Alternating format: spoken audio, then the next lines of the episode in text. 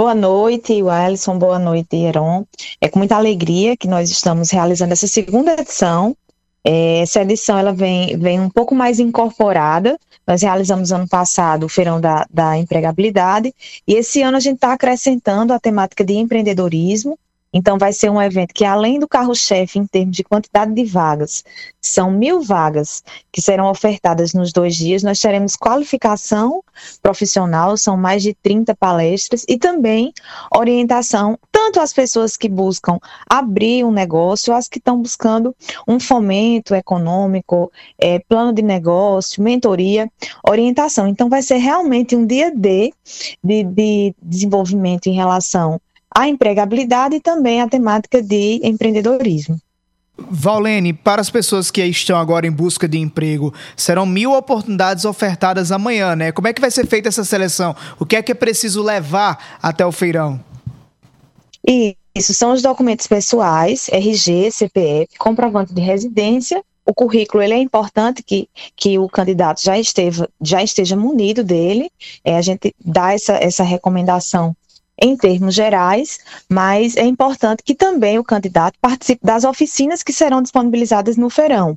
Algumas delas, inclusive, como elaborar um currículo, como se posicionar na entrevista, que vão ser assertivas para que o candidato, inclusive, conquiste a vaga da maneira é, intencionada. Valente, você está falando agora para João Pessoa através da Rádio Pop FM 89.3, mas para mais de 25 emissoras espalhadas em toda a Paraíba.